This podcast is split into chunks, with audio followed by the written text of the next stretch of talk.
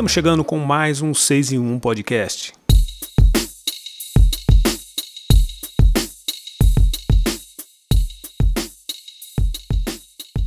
Nesse episódio, a gente conversa com o jornalista e escritor Fernando Granato. Fernando é um jornalista com passagens por importantes veículos como os jornais Estado de São Paulo e Folha de São Paulo. Ele também é autor do livro João Cândido. João Cândido é o Almirante Negro, outro importante personagem da história da cultura negra no Brasil. Fernando já ganhou o prêmio Embratel pela ótima série Memórias do Sertão. Ele acaba de lançar o livro Bahia de Todos os Negros, obra em que ele conta como o estado da Bahia abrigou grande parte dos escravizados no Brasil colonial.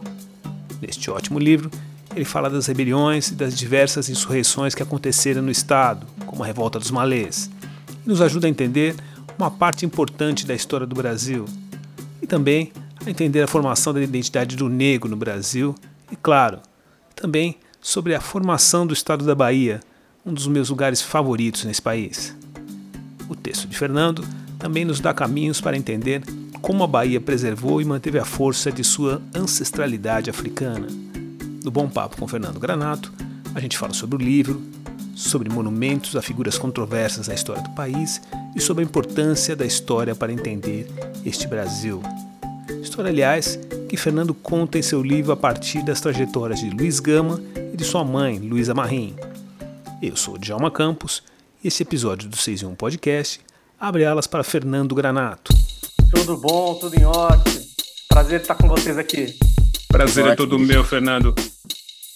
Estou aqui com o seu livro, adorei, parabéns. Que bom é um assunto que acho que se, caso eu leia 20 livros com assuntos correlatos, eu vou, eu vou me interessar pelos 20, especificamente do seu. É, eu gostei ainda mais pelo fato de falar de um lugar que eu amo tanto, que é a Bahia. E você é da onde? Eu sou de São Paulo. Sou de São Paulo. Ah, você é paulista como eu, paulistano? É, paulistano, paulistano, clássico paulistano. Meu pai, meu pai é um, um homem negro, mas acho que tinha mais sotaque do que muita gente que mora na Moca. Ele era um homem negro com sotaque da Moca inconfundível.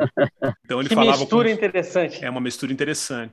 Fernando, é, é, primeiramente queria te agradecer mais uma vez por ter aceitado conversar com a gente. E eu queria começar te perguntando o seguinte: eu li o seu livro inteiro e é, fiquei com, a, com aquela com aquela certeza novamente de que para entender o Brasil, principalmente o, o, Brasil negro, esse Brasil que a gente está falando muito agora e a gente está vendo agora surgir um protagonismo negro, a gente tem que entender a Bahia, especificamente Salvador, e também estudar um pouquinho de história, é, entender a revolta dos malês, a Sabinada. É mais ou menos isso, Fernando? Exatamente isso. É ali que tudo começou, né? É, Salvador foi a primeira capital do Brasil e, portanto, foi também o primeiro lugar a receber uma, uma migração forte de, de, de, africanos escravizados. Então, tudo começou lá. É, eu acho que entender a Bahia, você, a partir dali, consegue entender o contexto é, desse momento de uma maneira muito mais ampla. Foi por isso que eu fui buscar ali a, o início. Fernando, é, a gente tem a sensação eu não estive na África ainda, mas meu irmão esteve, muitos amigos já estiveram. A gente tem a sensação, quando está em Salvador,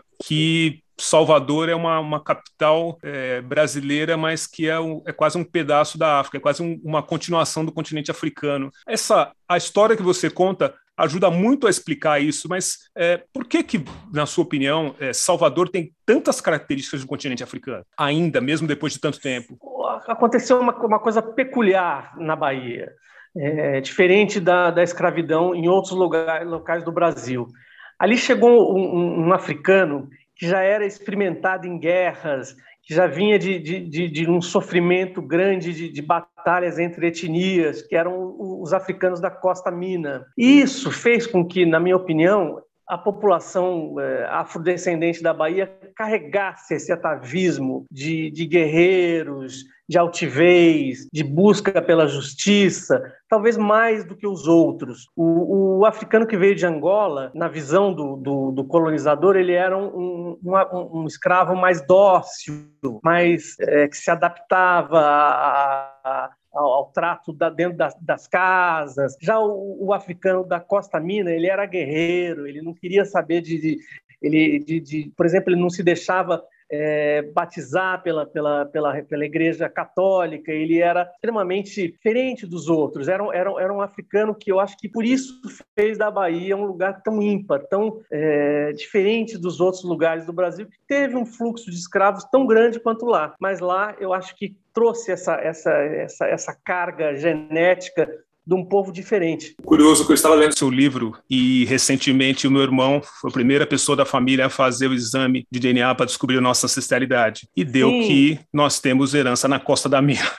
Ah, Aí eu li o seu maravilha. livro e fiquei com a sensação e falei, poxa, tem um certo sentido. E eu queria te perguntar o seguinte: sim, sim. quando foi feito esse tráfico de escravos, obviamente é, não, não pensaram que pudesse ter esse erro na escolha, né? Escolha, entre aspas. Levar essas pessoas com esse perfil para ser escravos não foi exatamente não. o melhor dos projetos para se colocar Não foi. Cidade, e logo né? eles perceberam isso. O governador da província logo percebeu o, o Luiz Viana conta no seu, no seu brilhante livro que com esses negros não, o, o, Brasil não trouxe apenas escravos, trouxe uma crença, trouxe uma, uma bagagem muito grande. E logo eles perceberam isso. Não tão logo. Eu acho que no curso aí de uns 50 anos eles perceberam isso e o escravo baiano passou a ser extremamente mal visto no resto do Brasil. Luiz Gama conta que ele chegou em São Paulo aos 10 anos, um, um negro forte que tinha tudo para ser extremamente bem aceito no mercado é, de escravos e ele era comprado por todo mundo logo que sabiam que ele era baiano, né, desfaziam o negócio, não queremos escravos baianos aqui de maneira nenhuma, porque realmente eles traziam essa carga guerreira muito maior do que os outros que vieram para o Brasil. Fernando, é, outra, outra coisa que me chamou bastante atenção no seu livro foi que, no mote central da sua obra, você fala da, da mãe do Luiz Gama, que eu acho um assunto interessantíssimo. A gente sabe muito pouco sobre a mãe do Luiz Gama e ela é um personagem fundamental para entender a nossa história. Coincidentemente, eu também fiz uma reportagem sobre esse livro aqui, que você deve ter lido, que é a Enciclopédia Olha que tem um, um, verbete sobre é, a mãe sobre do Luiz Gama. E daí eu queria Sim. te perguntar o seguinte: o que acontece? É um problema da nossa história que não conta os personagens negros? Ou, além disso, tem o fato dela ser uma mulher negra num país que não conta a história de ninguém que é negro? Eu acho que tudo isso junto.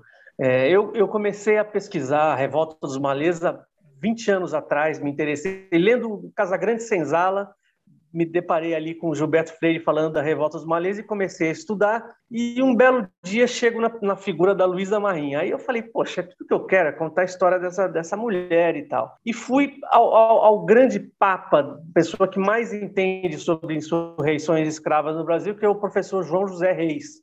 É, e ele garante, ele é um grande passou muito mais do que a gente, muita vida toda dele pesquisando isso, e ele nunca encontrou sequer um documento com o nome dela. Então, isso foi um, foi um dos motivos, quer dizer, como não existe nenhum registro, além da carta do Luiz Gama falando da mãe, isso foi um dos motivos pelo qual ela, ela nunca foi pesquisada. E o outro, eu acho que é isso, quer dizer, a, a, a civilização branca tende a, a, deixar de lado seus heróis negros.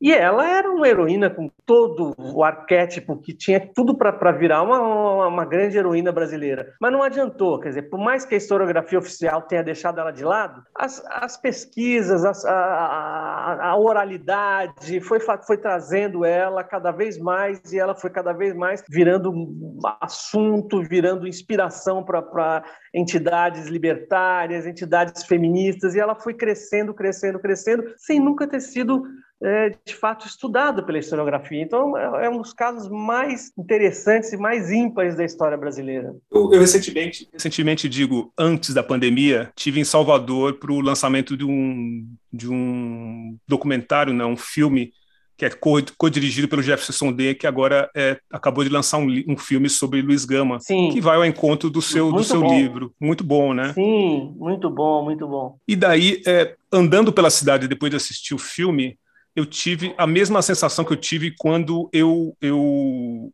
eu terminei de ler o seu livro. A história em Salvador é uma coisa muito viva, né? Diferente daqui de São Paulo, muito que viva. o lugar onde os negros viviam foi transformado num bairro, foi transformado, cresceu e virou um bairro japonês e que as pessoas pouco, pouco sabem que ali era um, era um reduto negro, né? Mas a é, história é de Salvador está muito viva, né? Você foi para Salvador é. e, passou por esse, por essa reconstituição dos fatos para escrever o livro, assim, reconstituição Sim. de visitar os lugares, né?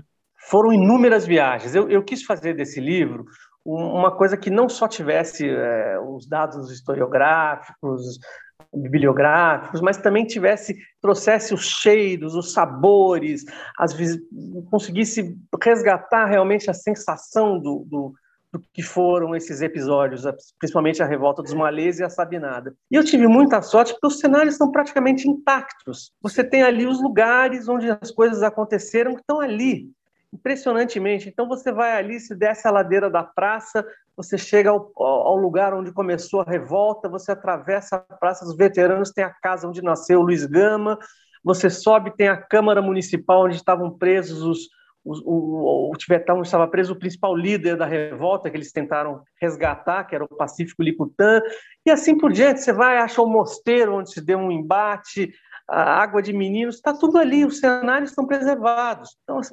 Salvador realmente é um, é, um, é um cenário vivo desses acontecimentos que eu trago nesse livro.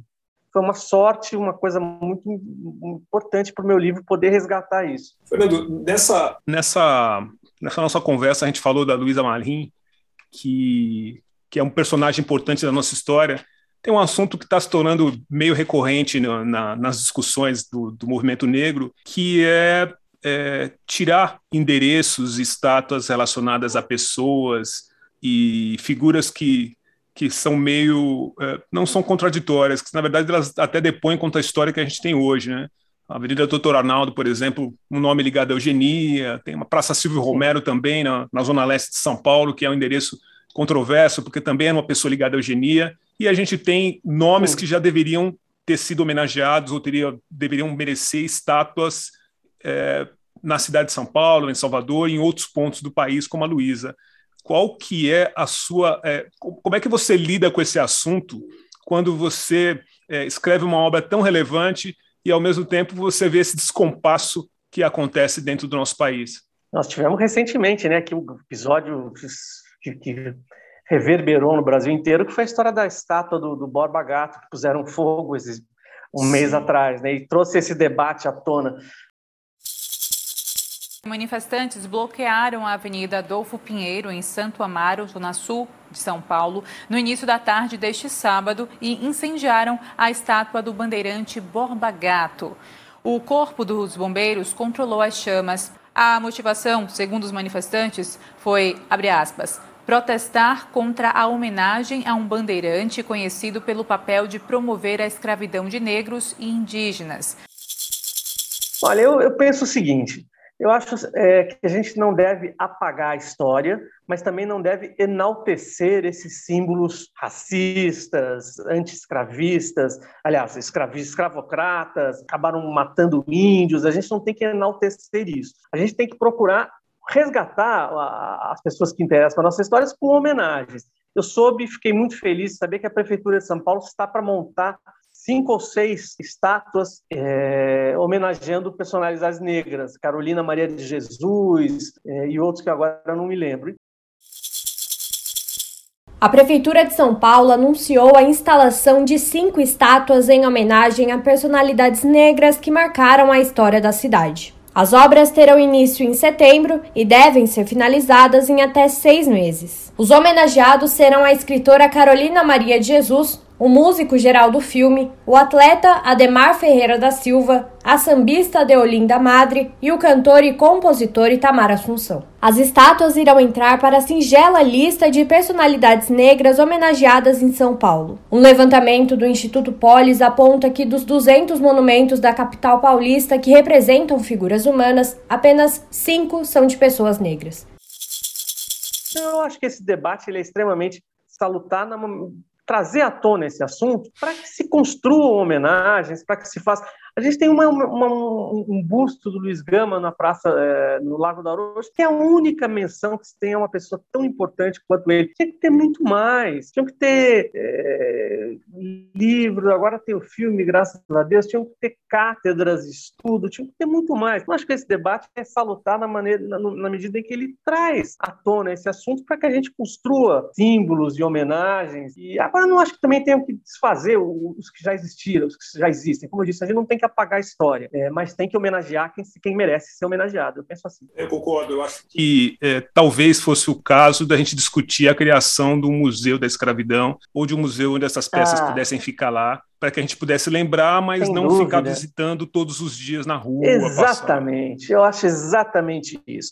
Lembrar sem é, enaltecer, quer dizer, lembrar. A gente conhecendo a história, a gente entende o presente e projeta o futuro. Então é importante lembrar, importante lembrar importante que as novas gerações. Quando, eu, vou, eu vou te contar uma coisa. Quando eu resolvi escrever esse livro, é, eu tive como alvo. Eu, eu, eu, fiz um livro há, há 20 anos atrás sobre a revolta da Chibata, sobre a figura do João Cândido. E foi a maior satisfação da minha vida ver esse livro comprado pelo governo federal e distribuído em todas as bibliotecas públicas do Brasil. Então eu confesso que esse que eu fiz agora foi pensando em repetir essa coisa, fazer com que o menino é, afrodescendente periferias tenha acesso a essa história. Acho que é isso isso que, que, que, é importante. Foi esse o meu principal objetivo escrevendo esse livro. É, é isso que eu te perguntar. Como é que você, um, é, pelo, pelo seu perfil, como é que você começou a, a, se interessar? Mas acho que você já respondeu muito bem sobre o seu livro entrar para a rede de ensino, para as escolas. Eu acho que é, olha, é só para você ter uma ideia. Outro dia eu estava conversando com meu filho e ele estuda numa escola que tem orientação alemã. É uma escola alemã e que eles fizeram um trabalho sobre um escritor negro sem citar que o escritor era negro. E daí eu comecei a falar justamente sobre, citei de passagem uma história do seu livro, mostrei alguns livros, passei pelo seu e agora estou conversando contigo, mas essa sensação do apagamento é uma coisa muito, muito curiosa para quem é negro. Mas, enfim, ainda bem que, que tem histórias como as suas, como a sua, para que a gente possa ir encaixando essas pecinhas. E nós temos uma lei agora, né? Quer dizer, agora não, desde acho que de 2000 alguma coisa, não me lembro quando, uma lei que briga o ensino de história afro-brasileira nas escolas.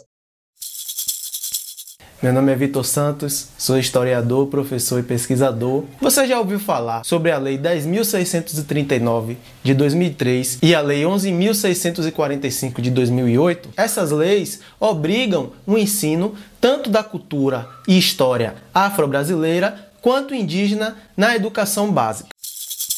A lei não é cumprida. Agora nós tivemos um desmonte da cultura total, total nesse atual governo mas em governos passados isso foi levado a sério, é obrigado a ensinar a história afro-brasileira nas escolas. E eu confesso que eu tenho um grande desejo que esse meu livro seja aproveitado no contexto futuro para isso. As minhas perguntas que, eu, que eu, a gente começou a conversar, eu acabei até pulando um pouco o assunto. Chama muito atenção o fato de, de a gente ver, a gente ter essa imagem do povo baiano, um povo tão cordial e tão festeiro, de um povo é, sempre com um sorriso no rosto, mas abrindo as páginas do livro e qualquer pessoa que se interesse por história, a gente sabe que o, que o tema não é bem assim, né? Que o assunto não é bem esse. O povo, o povo baiano é um povo muito aguerrido, muito guerreiro, né? Como é que se constituiu essa, essa, essa imagem de um povo muito ligado a sempre brigando pela liberdade? E depois a gente sabe mais ou menos como é que que chegou na imagem do povo festeiro, mas como é que surgiu esse embrião desse povo tão guerreiro?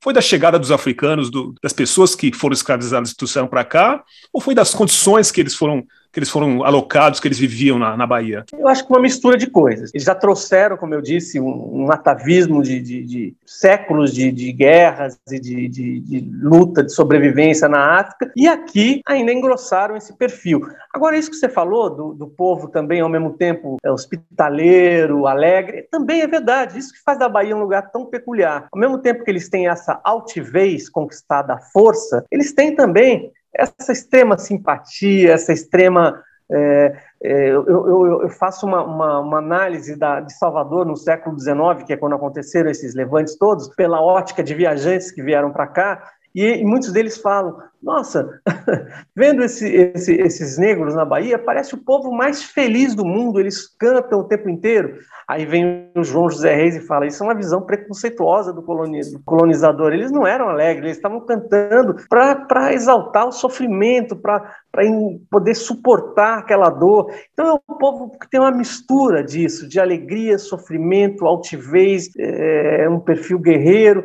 Isso que faz esse povo da Bahia um povo tão interessante, porque ele é uma mistura de coisas. Fernando, é, eu não sei. É se isso aconteceu com outros livros que você lançou, mas eu terminei de ler o seu, o seu livro e em alguns momentos eu confesso que eu fiquei com, com, um, certo, com um certo engasgo aqui, com um certo mal-estar. Como, por exemplo, no, nos trechos onde fala dos, dos, navios, que eu já, já tinha lido, mas. Navio negreiro. Os, é, dos navios negreiros, os nomes que eram dados para os navios negreiros, eu já tinha lido algo parecido, mas no, o seu texto me deixou um pouco mais um pouco angustiado, também sobre um, uma passagem que fala de uma escrava que, para de alguma forma tentar se livrar da, da, da, da escravidão, né, ela começou a engolir terra, grandes quantidades de terra, até passar mal, enfim. É, como é que, como você tem recebido, como é que você, quais, quais são os, os, os, os retornos que você recebe dos seus leitores sobre esse livro que, que às vezes trazem essas passagens que deixam a gente meio, meio com mal-estar, com, com uma sensação de que a gente tem que parar o livro no, no caminho para tomar um ar? Bom, o livro é muito novo, é recém-lançado, eu ainda, infelizmente, não tenho esse retorno. Agora, minha, meu objetivo foi exatamente mostrar o que era, porque eu acho que, que é importante, quer dizer, é, com, com, com, relação a, a, essa coisa dos, dos nomes, dos navios negreiros, era uma coisa exatamente extremamente sádica. E depois eles passavam por aquele verdadeiro inferno que era a viagem no navio negreiro, porões a 50 graus, cada um num, espaço de um metro, é, a maior parte morria no caminho, então era uma coisa da, da maior barbaridade, e eu achei importante mostrar isso no livro. A questão do suicídio, eu acho que, que é uma coisa interessante que eu, que eu consigo mostrar, que o suicídio também era uma forma de resistência. É, o, o, eu, eu, eu, não sei se você se recorda, tem uma frase de um, de um, de um escravo onde ele, ele resolveu se matar e ele fala, ele se mata na frente do dono e fala: por hoje a, a, a lida acabou. Quer dizer, a partir dali ele que estava mandando no seu destino. Então era uma forma de resistência. A, a, as mulheres, por exemplo, elas também tinham técnicas abortivas. Elas não queriam gerar filhos para a escravidão. Então existia um grande número de mulheres que abortavam. elas viraram especialistas em técnicas de aborto, em beberagens, tudo isso era uma forma de resistência. É, muita gente acha que o negro não, não, resistiu. Ele tinha várias maneiras de resistir. O suicídio era uma delas, o aborto era uma delas. Mais tarde, eles conseguiram achar uma maneira de resistir dentro da lei. O Luiz Gama foi muito importante nisso. Aí conseguiram resistir, conseguiram conseguir essas, essas alforrias perante a lei. Mas antes disso, no final do século XIX, a, a justiça virou uma, uma, um instrumento de resistência. E o Luiz Gama foi um grande, uma grande pessoa nesse sentido, de eles descobriram a lei, que a lei podia os ajudar. Mas antes disso, não existia nada, não existia justiça para eles. Então, o suicídio, o aborto eram formas de resistência, né? Fernando, minha última pergunta é o seguinte: é, eu sempre é, conversei com o Laurentino e agora tenho a felicidade de conversar com você. E para nós, é, jornalistas, jornalista formado, conheço alguns outros pesquisadores, é uma coisa extremamente difícil, não só é, o processo de produzir os, os livros, mas também é, o enfrentamento dos fatos. Mas agora mais difícil ainda o processo de produzir os livros. Você tem em mira algum outro livro que aborde já não é o seu primeiro livro sobre uma questão negra, você tem algum outro livro programado para abordar algum personagem ou algum outro fato histórico da cultura negra? Tenho. Vou contar aqui pela primeira vez meu meu próximo projeto. É, eu, eu, queria muito falar agora com mais com mais detalhes do pós-abolição, né? O que, que virou o negro no Brasil no pós-abolição? Eu trombei com uma figura interessantíssima aqui em São Paulo, que foi um, morador debaixo de um viaduto que tinha uma desenvolvia uma academia de, de boxe para moradores de rua. E eu fui, fui conhecer essa, esse cara como, como repórter, uma matéria para o Diário de São Paulo sobre ele. E ele traz uma história impressionante. Ele nasceu num quilombo, em, um antigo quilombo em Minas Gerais, é, filho de, de, um, de uma empregada doméstica que trouxe ele para São Paulo. A mãe morreu e ele acabou ficando totalmente solto no mundo. Foi para o crime, virou pequeno trombadinha e ali cresceu, acabou entrando para o crime de uma maneira mais profunda, acabou preso, estava no Carandiru durante o massacre do Carandiru, sobreviveu e começou a iniciar essa, essa academia de boxe embaixo do viaduto Glicério e eu o conheci lá, fiz uma matéria chamada O Sobrevivente. Ele depois acabou morrendo há uns dois anos atrás. E eu quero, a partir da história desse cara, que é o JB, o João Batista, contar, a partir do, da figura dele, o que é o negro na, no pós-abolição no Brasil. Então, esse é meu próximo projeto que eu já estou pesquisando para ele. Fernando, queria te agradecer por esse papo com, com o 6 em 1 Podcast, dar parabéns pelo livro. Quero te parabenizar pelo teu trabalho, puxa vida, é disso que a gente precisa, de gente que resgate essas histórias e fiquei muito feliz de saber que teu, teu podcast está sendo tão, tão bem assistido, é uma honra poder participar. O prazer é todo meu, obrigado. Foi uma honra, abraço, muito obrigado. Nesse episódio, a gente também celebra a entrada do 6 e 1 Podcast para a lista dos podcasts mais ouvidos do Brasil. Sim, isso mesmo. No final do mês de agosto, o 6 em 1 apareceu em 25º lugar entre os podcasts mais tocados na categoria Notícias e Entretenimento da Apple Podcasts. E a gente só tem a agradecer a você. Toda semana aperta o play para ouvir as entrevistas e histórias do nosso podcast. Eu sou Djalma Campos. Até mais e a gente se vê por aí.